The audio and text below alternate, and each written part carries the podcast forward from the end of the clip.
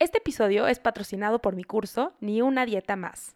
Un curso a tu ritmo que te acompaña en el proceso de dejar las dietas para siempre y que así puedas enfocarte en diseñar una vida más plena, auténtica y trascendente.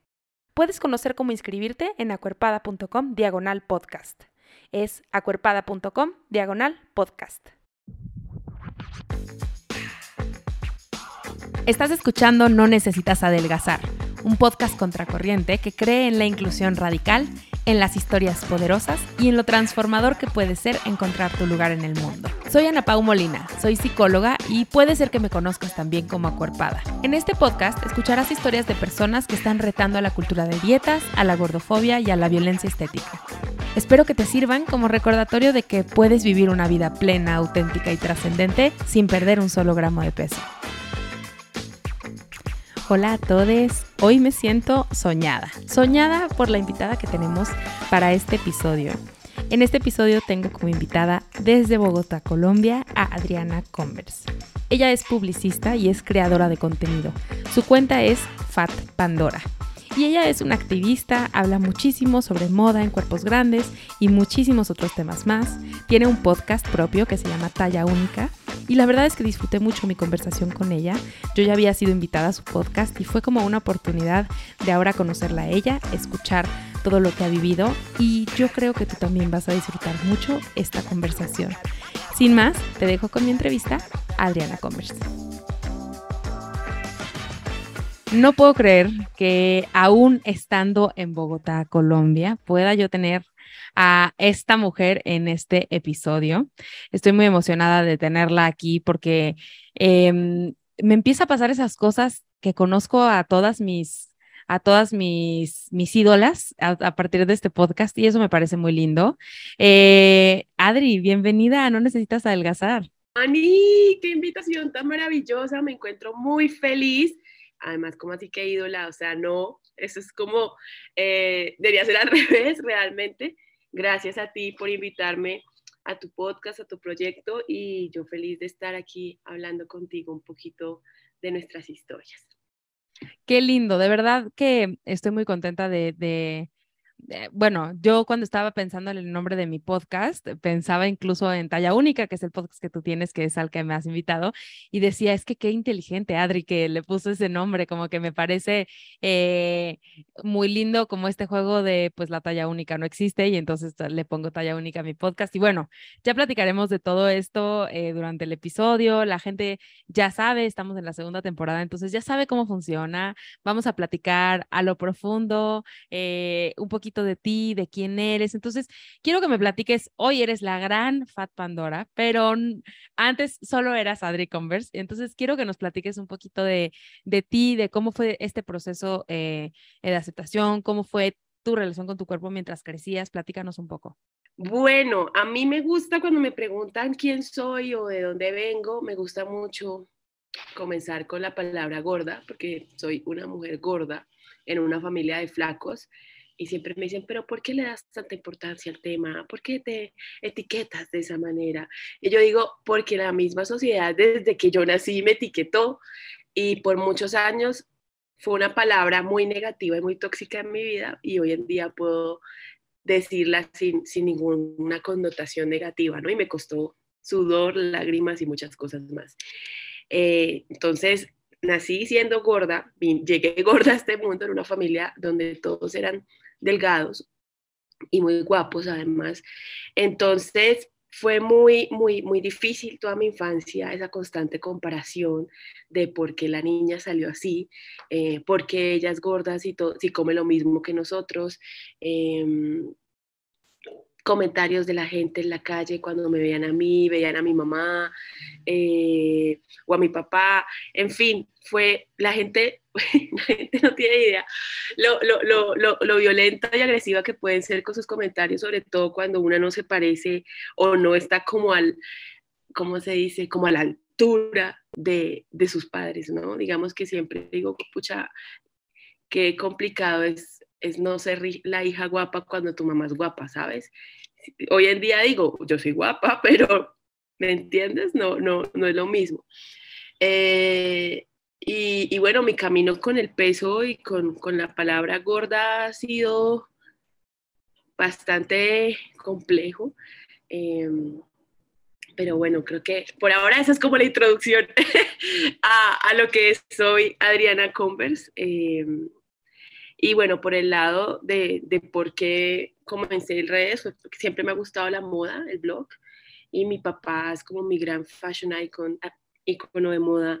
Em, mi mamá es modista, bueno, creo que en México sí se dice igual, o costurera, entonces crecí con ambos lados de la, de la moda y, y siempre quise como dedicarme a algo así, pero también siempre me dijeron que las gordas y la moda no iban de la mano, como que era, eh, no se podía ser eh, estiloso o lucir a, la moda si eras gorda.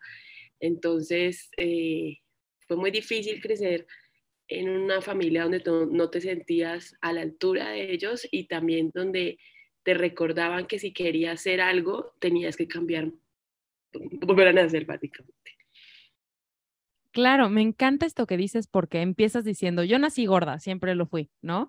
Eh, y que se vuelve esta cosa, entonces vuelve a nacer, porque en realidad que esta es la narrativa común, es que hiciste algo malo para ser gorda, ¿no? Eso es lo que nos dicen normalmente. Algo malo quiere decir comiste de más o hiciste poco ejercicio o tienes un problema este tiroideo, siempre esas son las hormonal, siempre esas son las cosas a donde se va la gente, ¿no? Porque algo tiene que haber salido mal para que fueras gorda.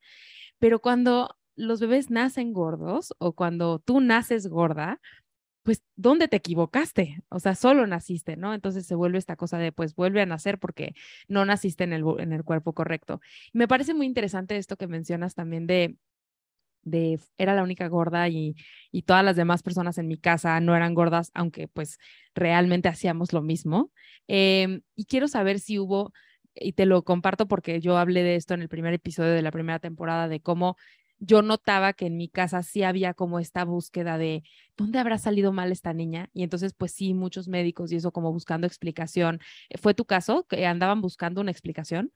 Claro, uy, yo siento que aquí tratando de entender un poco a mis papás, había un juicio de la sociedad hacia ellos. Porque claro, si ella está gorda es porque la están sobrealimentando, ¿no?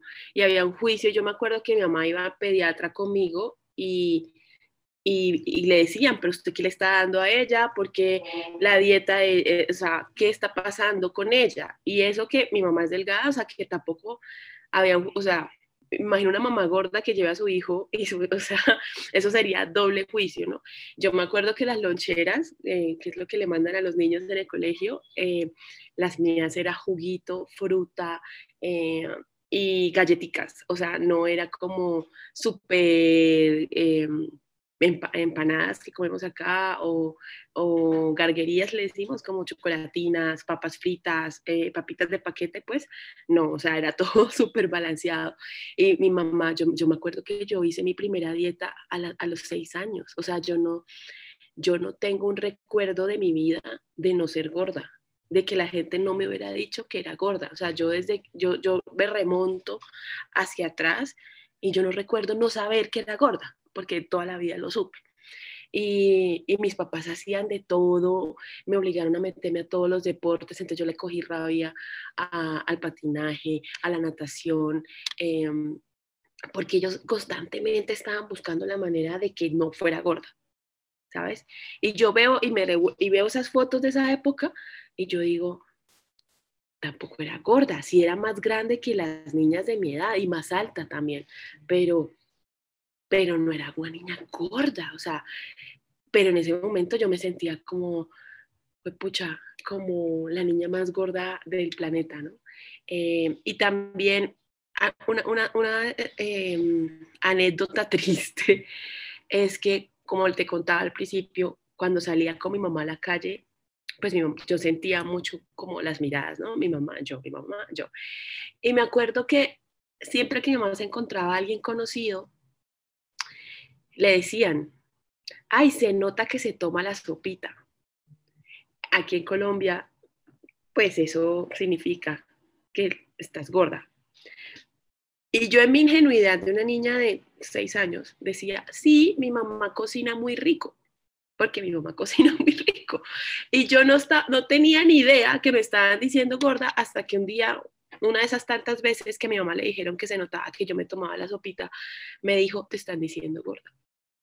Y yo me acuerdo que ahí se me rompió el corazón. Yo creo que la primera vez que se me rompió el corazón en la vida tenía unos siete años, ocho, ocho por ahí, y que entendí que todas esas veces que me dijeron que me tomaba la sopita en la calle, un desconocido, un amigo, un conocido de mi familia, era que estaba gorda.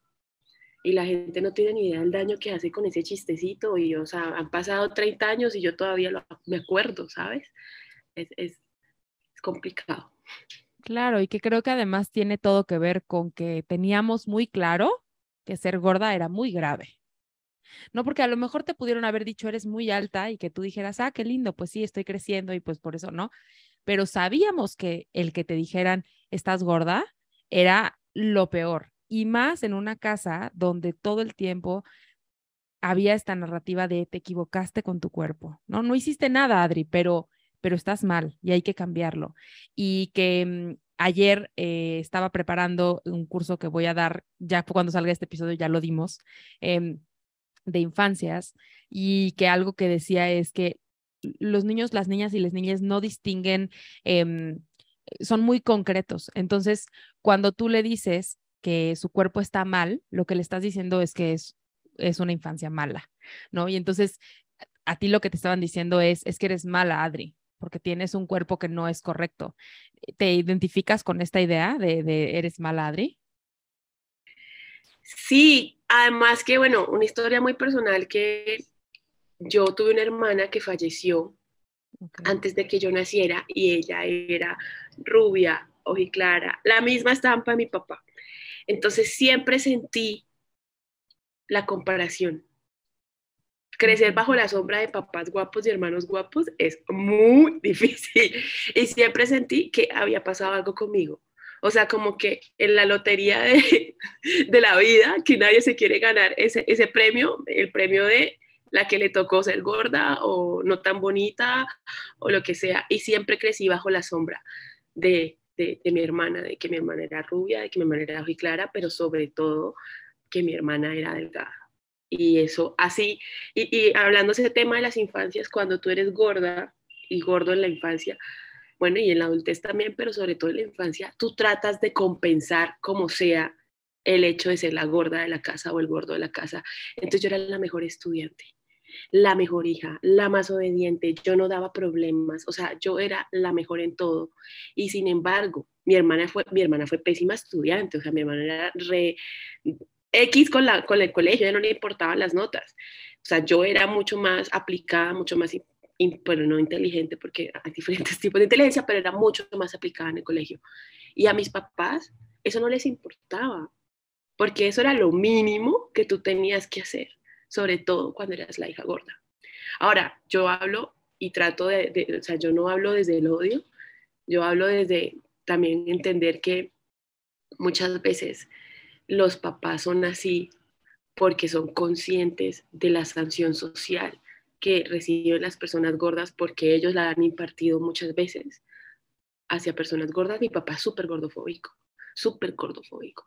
Y, lo vi, lo vi, serlo con otras personas. Entonces, claro, crecer fue muy difícil en mi casa, pese a que tuve todo, o sea, yo tuve mejor colegio, a mí no me faltó nada, pero sí me faltó muchas veces el que mis papás me demostraran que que, más allá del peso lo que les importaba era que yo fuera feliz y pues eso no, no ocurrió en ese momento, ¿no? Ya se hizo un ejercicio de perdón, de reflexión, eh, pero llegó muy tarde, no, no fue en la infancia ni en la adolescencia menos. Sí, creo que la herida se queda, ¿no? Y, y ahorita decías algo muy, muy padre que eh, yo platicaba alguna vez con mi mamá y me decía, es que sí, nosotros te decíamos te amamos incondicionalmente, pero tu cuerpo tiene que cambiar, ¿no? Entonces, pues no, no era incondicional y no era completo y no era toda mí, era toda yo, ¿no? Entonces, esto que dices de puedo hacer lo que sea, pero aún así soy incorrecta, aún así estoy mal, aún así no soy suficiente, son cosas que se quedan y que trascienden, como dices, a la adultez. Y también toda esta parte que dices de la gordofobia, que eso es lo que yo siempre explico.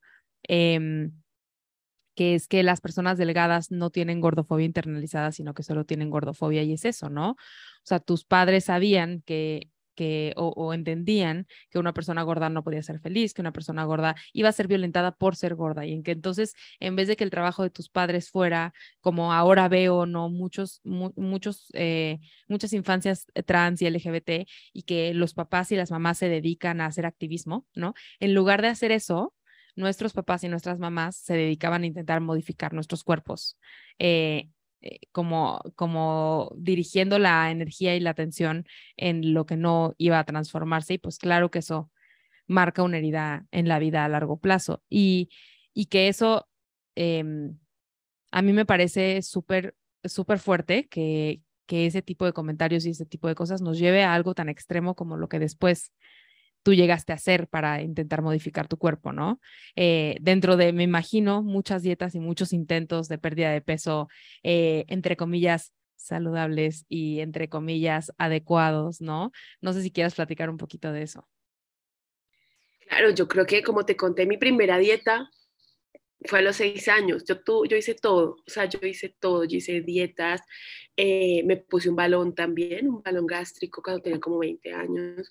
Em, la de las agujas acá, los balines.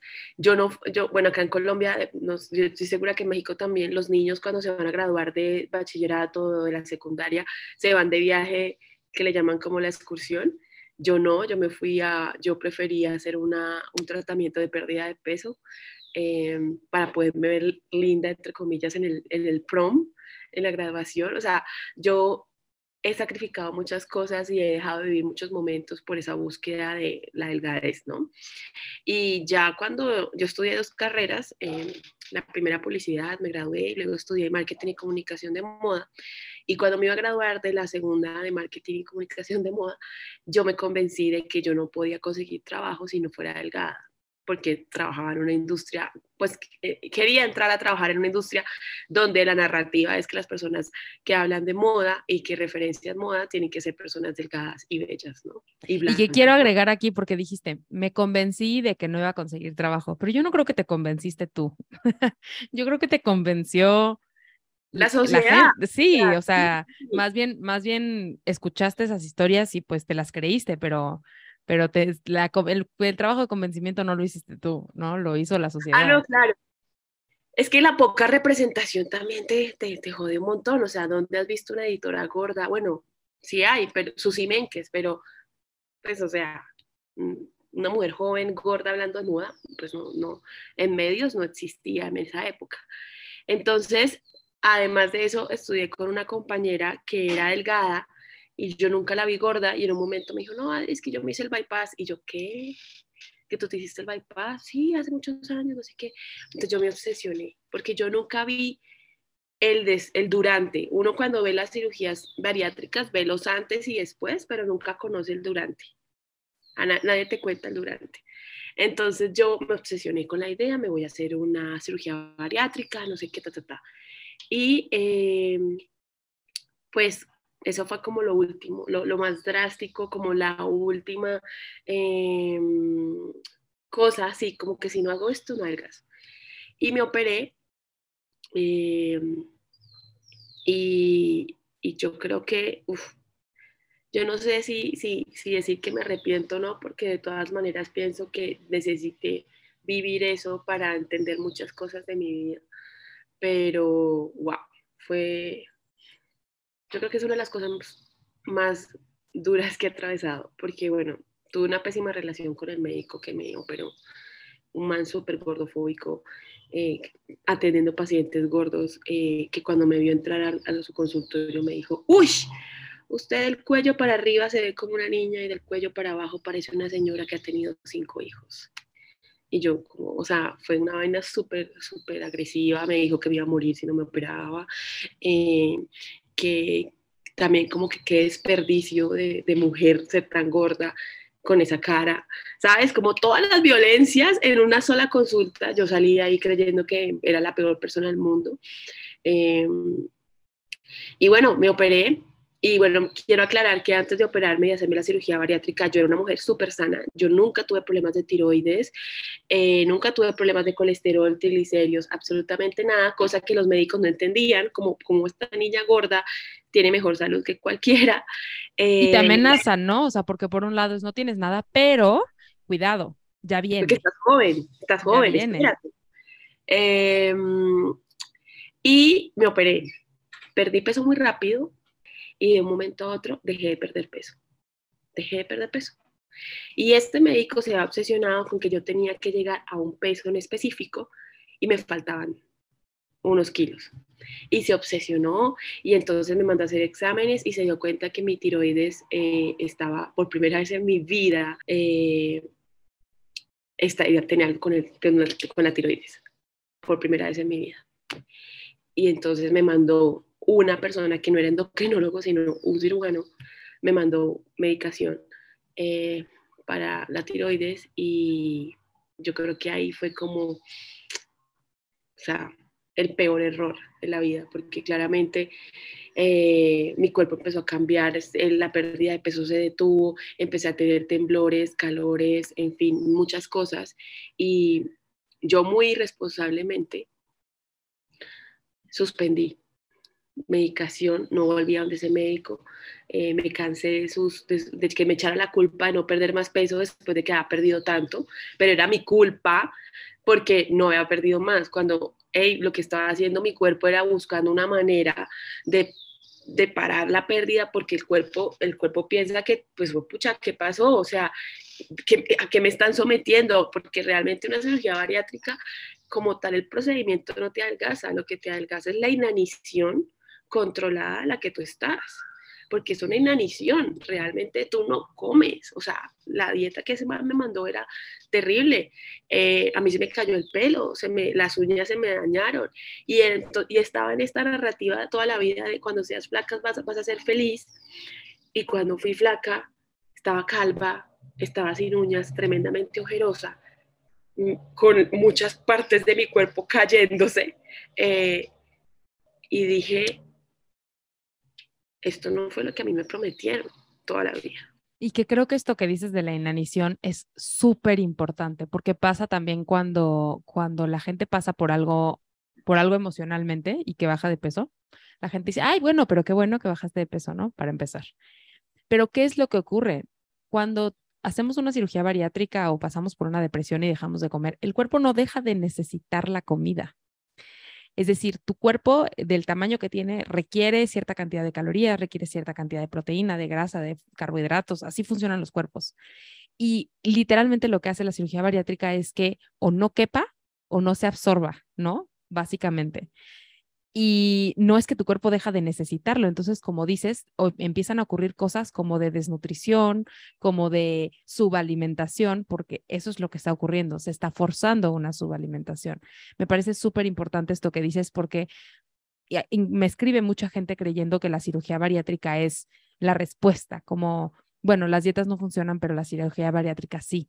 Y me parece muy interesante esto que me decías de que no te cuentan el durante. ¿Qué es lo que le dirías a alguien que está pensando hacerse una cirugía bariátrica y piensa que ya, eso es la respuesta?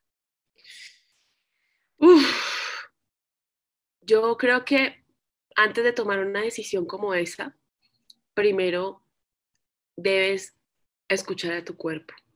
Porque es que, a ver, toda la vida nos dijeron que éramos gordos, toda la vida que, que estaba mal, que nosotras y nosotros y nosotros, eh, de alguna manera, perdimos toda comunicación con nuestro cuerpo. En mi caso, por ejemplo, yo ni siquiera tenía espejos de cuerpo entero en mi casa. Yo solo me miraba del cuello para arriba. Y yo creo que antes de, a ver, yo no soy, yo no voy a decir acá, no, nadie se haga una cirugía bariátrica porque cada cuerpo es un mundo, cada quien tiene autonomía sobre su cuerpo y, ok, si tienes una diabetes así que te va a matar, pues tú verás, o sea, es tu, tu decisión, yo no me voy a meter ahí. ¿Qué voy a decir yo respecto a mi experiencia, lo que yo puedo decir y que me hubiera gustado que a mí me hubieran dicho antes de operarme? Eh, hay que escuchar al cuerpo hay que reconectarse con él y esto solo se puede hacer a través de un profesional y de la salud mental. Si yo hubiera recibido terapia y, me hubiera podido permitir entender muchos procesos detrás de, de, de mi relación con mi cuerpo y con la comida, yo creo que otra sería la historia.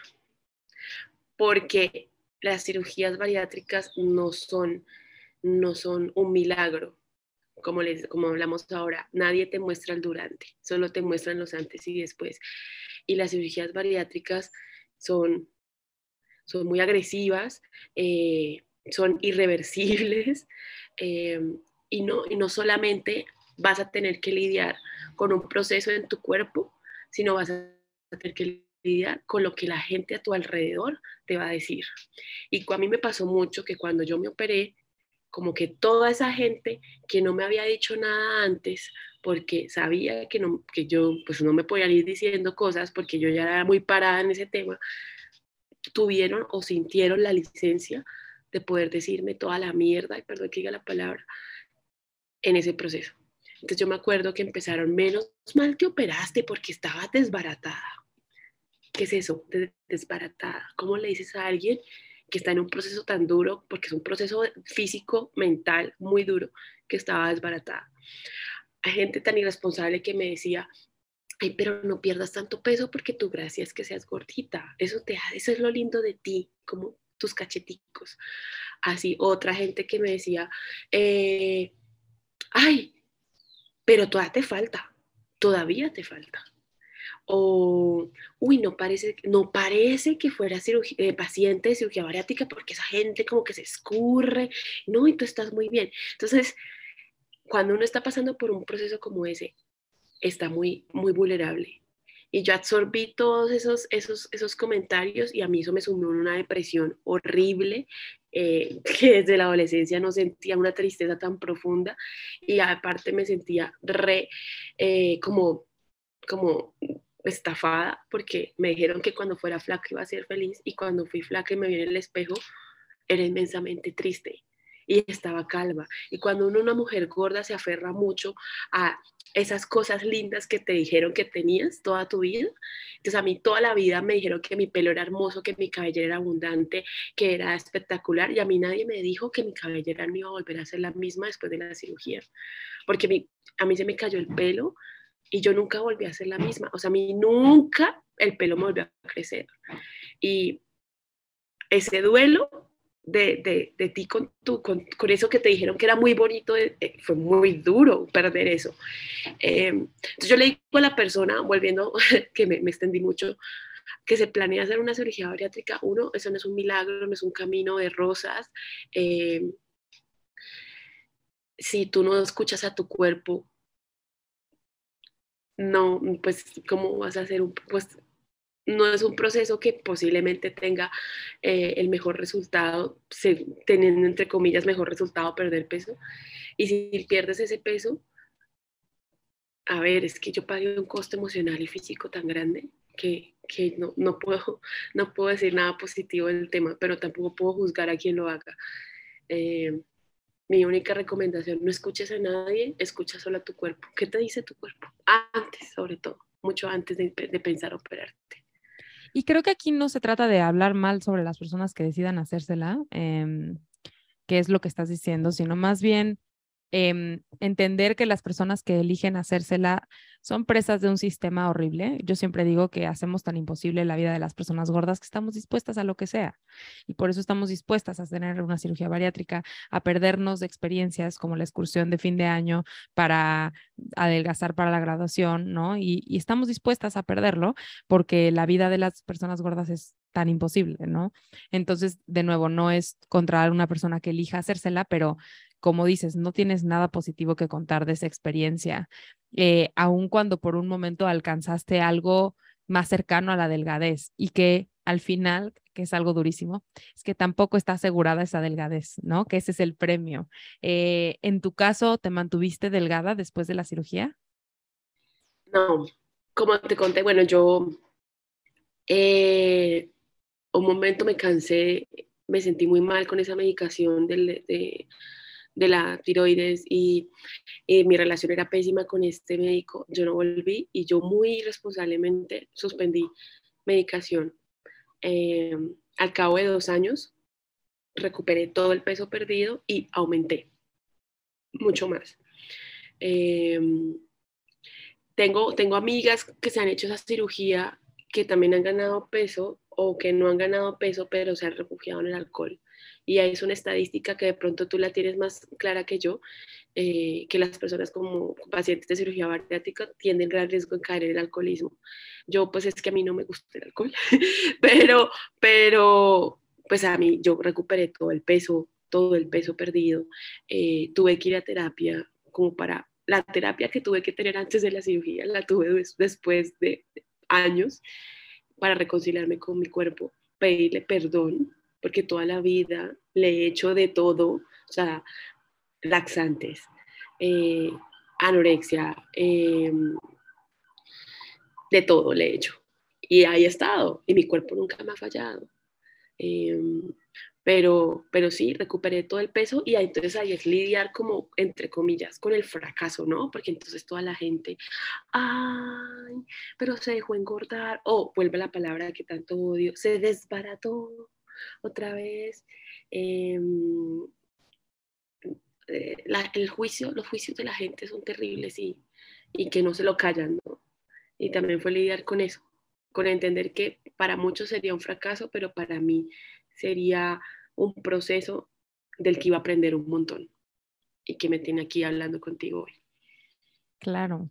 Y, y, y yo sé que además eh, en este proceso, porque bueno, yo llevo siguiéndote ya un tiempo, em, también se ha modificado tu propia percepción de la delgadez, del, del tener que ser delgada. Yo quiero que me digas, ¿en qué momento dijiste ya, ya no más? porque bueno, recuperaste el peso después de la cirugía, pero me imagino que no, que no estabas contenta en ese momento, no lo sé. ¿En qué momento dijiste, ya me voy a quedar gorda y, eso es lo que voy a hacer?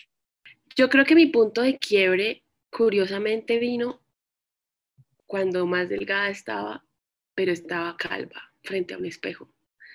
Y no solo calva, tenía los senos extremadamente escurridos, porque como eran tan grandes y se alcanzaron, se cayeron. Eh, estaba súper ojerosa, súper, súper, o sea, no era yo. Y yo me miré al espejo y dije, esto, esto es lo que yo quise toda la vida. Y, y lo, lo, alcancé y estoy profundamente triste. Y, y, no dije, no, es que ahora me voy a engordar, o no, sino ahí fue donde tomé la decisión, no voy a tomar nada ya, mi cuerpo me va a ir diciendo qué hacer.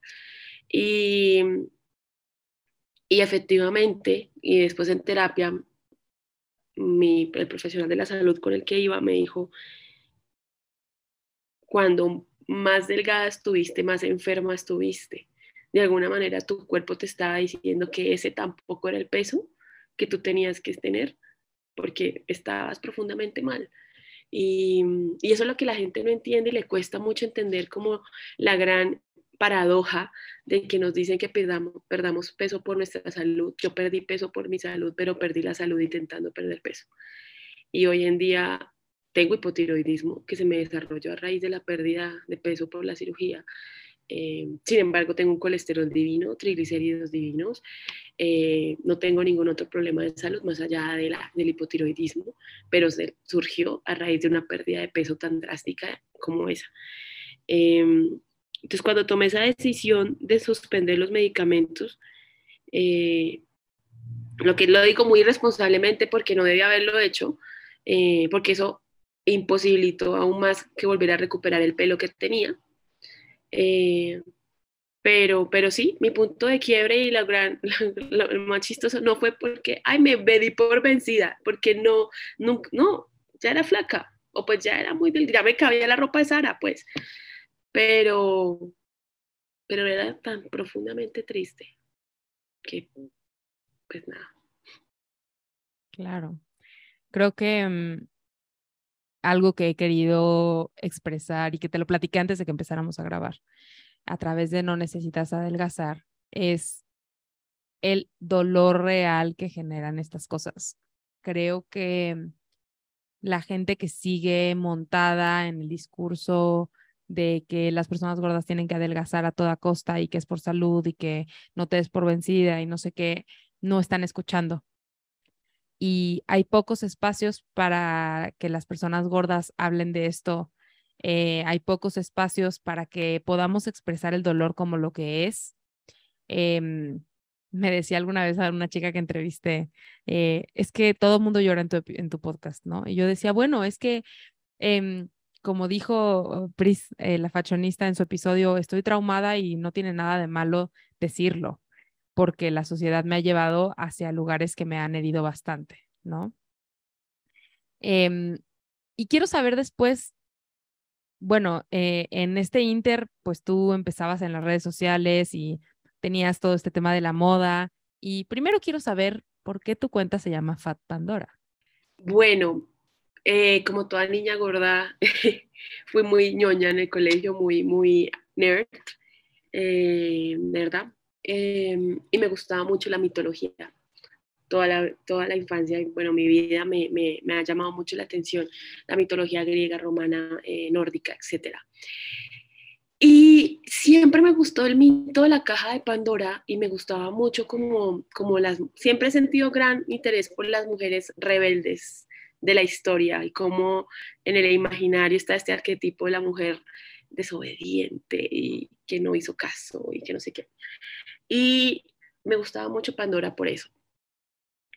Y, yo me sentía un poco como una mujer rebelde porque siempre quise probar que aunque era gorda, eh, estaba bien y que yo podía dar lo mejor de mí, que era la mejor estudiante y, y, cuando hacíamos deporte yo no era la última que acababa, o sea, siempre quería probar que yo era gorda, pero estaba bien.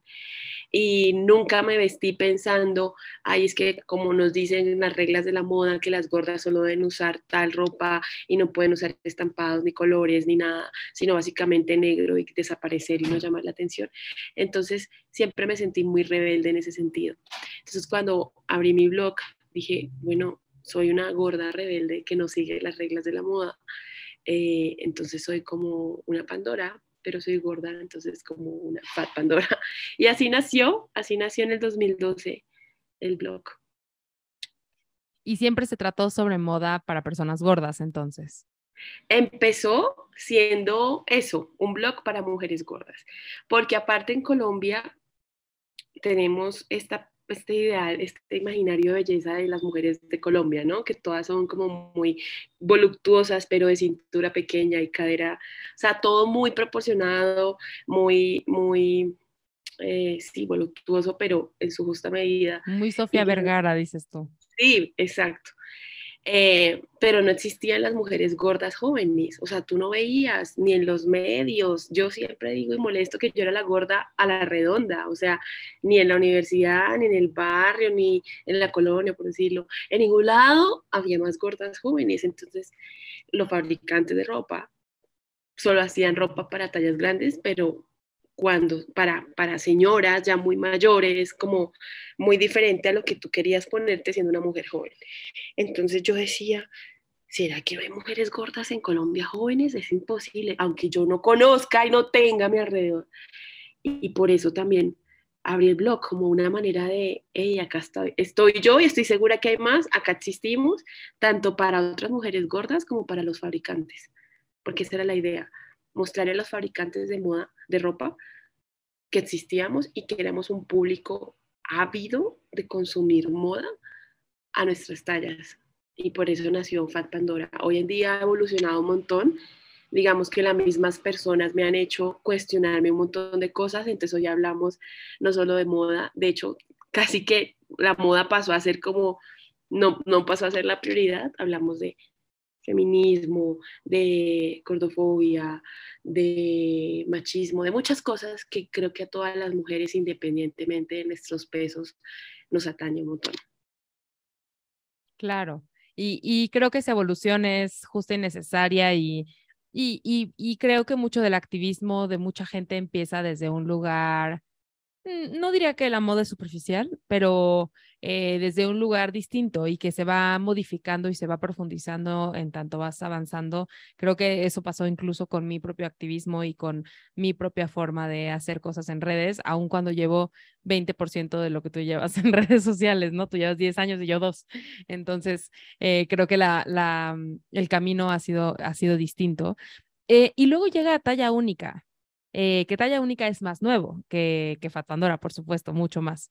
Eh, y quiero saber cuál era la intención. Talla única es el podcast de Adri, donde yo ya estuve invitada. Quiero que nos platiques un poco de eso. Talla única nació, yo creo que un par de semanas antes de que nos mandaran al encierro. nació como un proyecto en el que yo quería abordar temas que no podía abordar en mis redes por, por temas de formato y de, y de duración, ¿no? Digamos que eh, en Instagram, en Twitter y ahora tengo TikTok, pero digamos que habían temas que la gente me pedía hablar y yo no podía hacerlo en los formatos disponibles que habían. Entonces, eh, por ejemplo, la cirugía bariátrica era un tema que la gente me preguntaba un montón eh, y yo quería darle un abordaje, pero bien, o sea, con, con, tiempo, con profesionales de la salud, em, de una manera muy objetivo. Em, entonces, digamos que ese fue como, como la principal razón de, de, nacer el podcast, de hablar de temas que me interesaban y sabía que a mi audiencia le interesaba, pero que no había la posibilidad de, de hacerlo en Instagram o en, otra red social.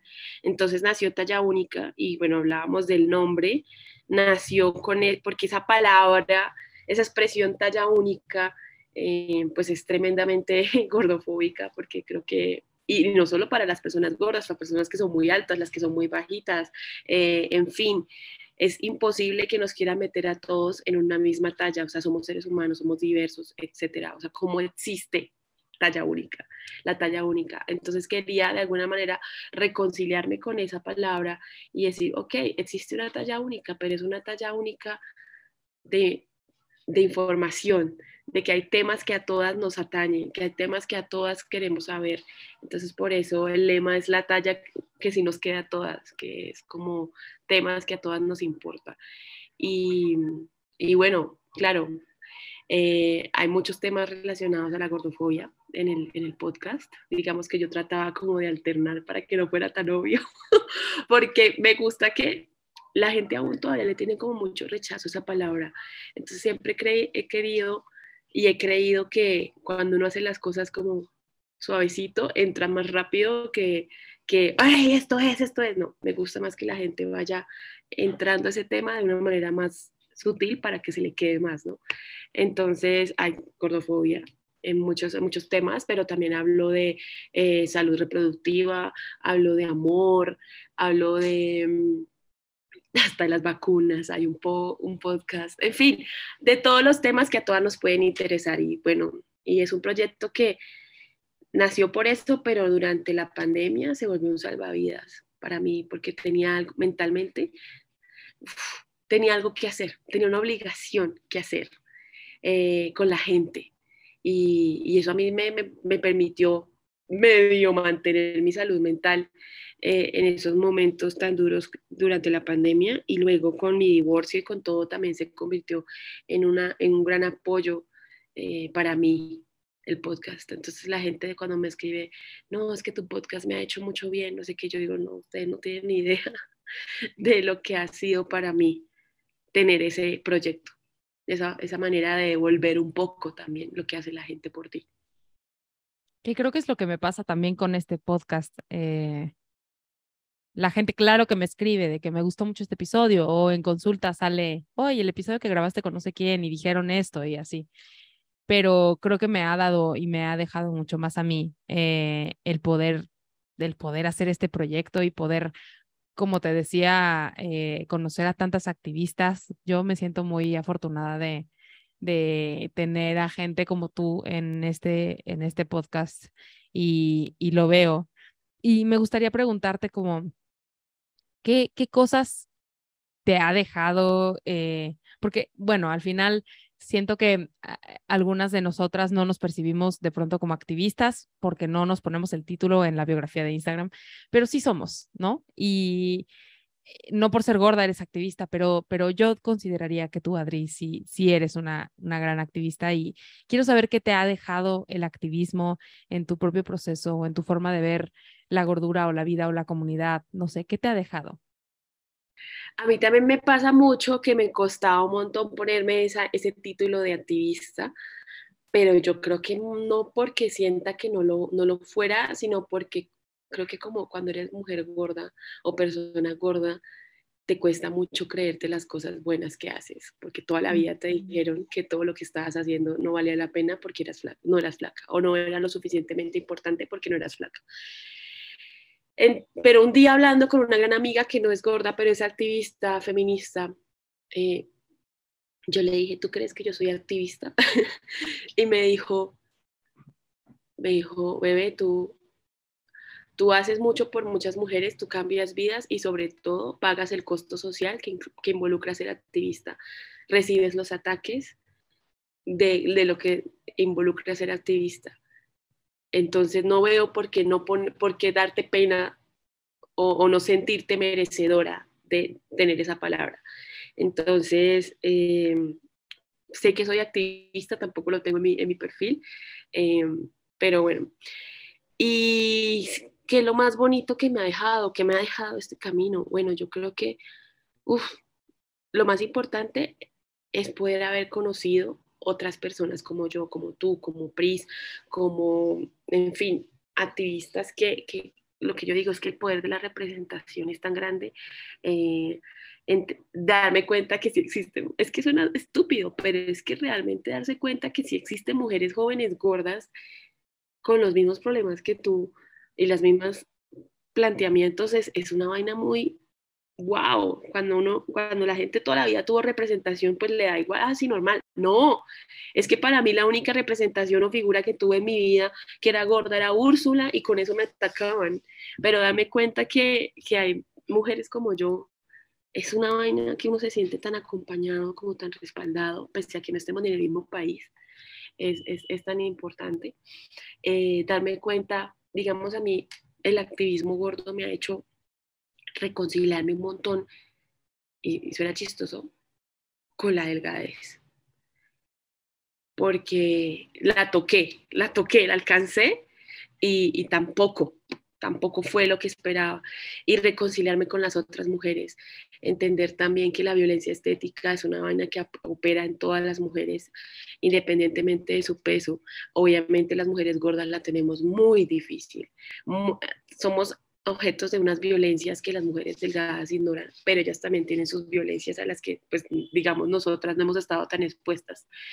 Em, creo que el activismo gordo me ha enseñado mucho, me ha enseñado que no es, no es mi culpa, no, estoy mal por tener este peso, no, no, no es un pecado ser gorda, no me hace menos persona y de hecho, al contrario, tengo todo el derecho de recibir un trato digno, exigir un trato digno en el, en el, médico, en la calle, en el transporte público, eh, exigir mi derecho a, encontrar ropa de mi talla pagable, em, en fin, ha sido maravilloso encontrarme con esto. No puedo negar que obviamente hay días en que mi salud mental se ve muy afectada por los ataques que recibo, pero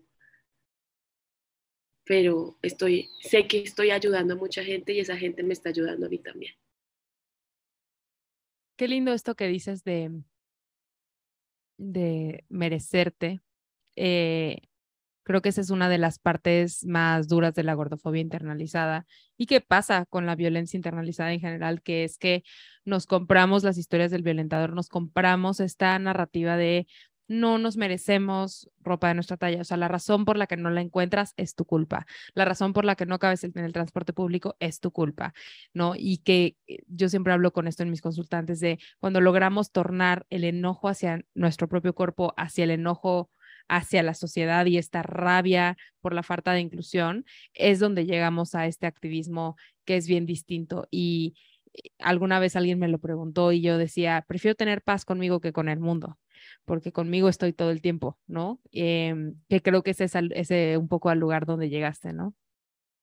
Ay, no, voy a coger esa frase y la voy a, la voy a usar en talla única, pero con el respectivo crédito. Sí, sí, sí, adelante. Oh, qué, qué bonito suena.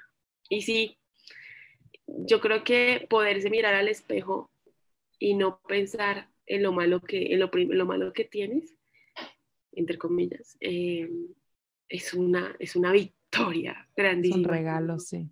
Que solo te da este camino del activismo realmente. Y, y lo que tú dices, convertir esa rabia interna en enojo externo, uf, es totalmente válido y, necesario cuestionar lo que tú dices, cuestionar las, el sistema.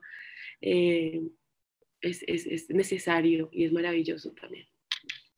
Adri, para mí ha sido lindísimo poder compartir contigo. Te quiero agradecer, como hago siempre en los episodios, eh, la vulnerabilidad de compartir estas partes tan tan duras de tu historia, eh, el crecer en una familia de puras personas delgadas, el abandonar situaciones importantes de la vida para adelgazar, el contarnos sobre tu cirugía. La verdad es que no sé cuál ha sido tu experiencia, pero al menos en la mía, eh, antes de ser activista yo no compartía nada de eso. Todo era secreto, todo se quedaba dentro de mí, todo yo lo guardaba para mí y, y era hasta vergonzoso contar que yo intentaba bajar de peso, ¿no? y creo que el que tú te hayas permitido platicarlo con nosotros hoy eh, es muy valioso y muy transformador. Las historias que hablamos aquí, eh, yo espero que a alguien le despierte estas ganas de, uno, contarlo, porque no tenemos por qué esconder que la sociedad nos ha hecho sufrir. Eh, la sociedad tiene que saberlo, ¿no? y número dos, ayudar a alguien que, que está pasando por eso aún o que está cuestionándose si debiera perderse unas vacaciones para perder peso o si debiera hacerse una cirugía bariátrica. Eh, creo que escuchar estas historias es una cosa valiosísima. Em, y quiero preguntarte, Adri, además de que no necesitas adelgazar, ¿qué otra cosa te hubiera gustado escuchar que te hubiera ayudado a sanar la relación con tu cuerpo antes, antes de cuando lo hiciste? Mm, que, yo estaba bien, que yo no necesitaba cambiar, que, mm, que el hecho de que fuera gorda no significaba que fuera, eh, que tuviera menos valor eh, como mujer, como persona, porque con esta vara nos han medido un montón. Em, y suena un poco a gordofobia internalizada, pero, pero es algo que, que, que no era tan gorda como la gente y la sociedad y mis papás creían, porque yo de verdad me creía la mujer más gorda del mundo. Y yo veo las fotos y digo, no, no, no lo era. Eh, creo que, que merecía amor, que merecía respeto. Y, y creo que sí, que era una niña igual de valiosa que otra, independientemente del peso. Eso me hubiera escuchar y que la delgadez que se me prometía no era simplemente una utopía, porque si yo no era feliz como era, no iba a ser feliz más delgada. Y porque me pasó. No trabajé en mi felicidad y en mi relación conmigo. Eh, y cuando llegó esa delgadez tan anhelada, tan prometida, tan preciada, tampoco lo fui feliz. Fui inmensamente triste. Creo que si me hubieran dicho que la delgadez no era una garantía de felicidad, pues me hubiera ahorrado muchas cosas, la verdad. Y considero un triunfo personal no haber llorado en este podcast, pero tengo la lágrima a punto de salir. Sí, creo que, y, me encanta esto que dijiste de, de, de, hacer nuestros propios procesos. Creo que la gente piensa que a lo que te refieres es, bueno, adelgaza, pero mientras haz tu proceso. Y creo que más bien es que puedes si lo que estás buscando es sentirte bien en tu cuerpo, puedes sentirte bien en tu cuerpo sin importar en qué tamaño de cuerpo estés. Si lo que quieres es poder usarla, o sea, eh, ser atrevida con la moda y crees que tienes que adelgazar para hacerlo, puedes ser atrevida con la moda en el cuerpo que sea. Porque si piensas que a través de la delgadez vas a conseguir confianza corporal, seguridad, vas a conseguir felicidad o la pareja que estás buscando, eso no es verdad. Porque entonces todas las personas delgadas estarían en pareja, ¿no? O todas las personas delgadas se vestirían con ropa súper atrevida y eso no es verdad. Serían felices y todas las personas delgadas tendrían la vida perfecta. Y no. y todas las personas delgadas no se morirían porque no están enfermas, ¿no? Según el discurso también. Sí, no hubiera, no hubiera habido ni una muerte de persona delgada por COVID-19, ¿no? Lo cual no, no, fue, no fue la realidad. Em, y me encanta que digas esto, la, la fantasía de la delgadez eh, no, no, no es real, es una fantasía tal cual el creer que vamos a resolver todo cuando lleguemos. Em, yo, la verdad, personalmente estoy muy, muy feliz de que, de que haya llegado ese quiebre. Como dices, pues no, yo igual cuando me dicen te arrepientes de todas las dietas que hiciste, pues no lo sé, porque las necesitaba para llegar aquí. Eh, no estaba lista para escuchar esto en otro momento y tal vez necesitaba tocar un poco ese fondo. Entonces, yo estoy muy agradecida de que hayas tocado ese fondo y que hoy estés impactando a tanta gente a través de tus redes sociales y a través de todo el contenido que haces. Dedicar la vida al activismo eh, se vuelve un asunto que no se puede detener porque se trata sobre nosotras, ¿no? Y creo que por eso también lo hacemos con tanta pasión y con tantas ganas y con, con tanto esmero. Em, y hablando de ese esmero y esa pasión y esas ganas, ¿dónde te puede encontrar la gente en redes sociales? Eso que dices es cierto, así antes de, terminar, una vez se prende el botoncito del activismo, ya tú ves, no puedes apagarlo y ves gordofobia en todas partes y te das cuenta de lo normalizada y no solo normalizada, sino incentivada que está. Ya no puedes apagar ese botón y todo lo quieres cuestionar. Y bueno, todas las personas me pueden encontrar en todas las redes como arroba fatpandora y al podcast en Instagram como Somos Talla Única y en todas las plataformas Spotify, etcétera, como somos, eh, Talla Única. Súper, y ahí pueden encontrar pues el episodio que yo grabé con Adri eh, y pueden escuchar muchos episodios en donde Adri eh, cuestiona muchísimas cosas. Me gusta mucho, como dices, que hables también de salud reproductiva y de otro tipo de cosas. a mí me ha, he disfrutado mucho escuchar Talla Única y creo que es una buena forma de continuar con, con este formato de audio. Eh, de nuevo, una vez más, muchísimas gracias, Adri, por venir a grabar a No Necesitas Adelgazar desde Bogotá. Eh, de verdad que, que me parece increíble que el Internet nos permita eh, comunicarnos de activistas alrededor del mundo y así como tú te sentías la única gorda del universo, ¿no? Yo también me sentía la única gorda del universo y entonces eh, aunque tengo muchas activistas también en México, poder conectar a nivel mundial lo hace mucho más poderoso, ¿no? Entonces, de verdad estoy muy agradecida, te espero en México cuando quieras. Em, y, y bueno, por último, si este es el último episodio que hay en No Necesitas Adelgazar, pues te invito a que veas toda la primera temporada y lo que llevamos de la segunda. Eh, y si no, nos vemos el próximo jueves en un nuevo episodio de No Necesitas Adelgazar. Esto fue No Necesitas Adelgazar. Recuerda que puedes encontrar nuevamente todos los detalles de lo que platicamos en acuerpada.com diagonal podcast. Busca el número de este episodio. No olvides calificar nuestro podcast y seguirme en redes sociales como Acuerpada o Acuerpada MX en Instagram para continuar con la conversación. Nos vemos pronto.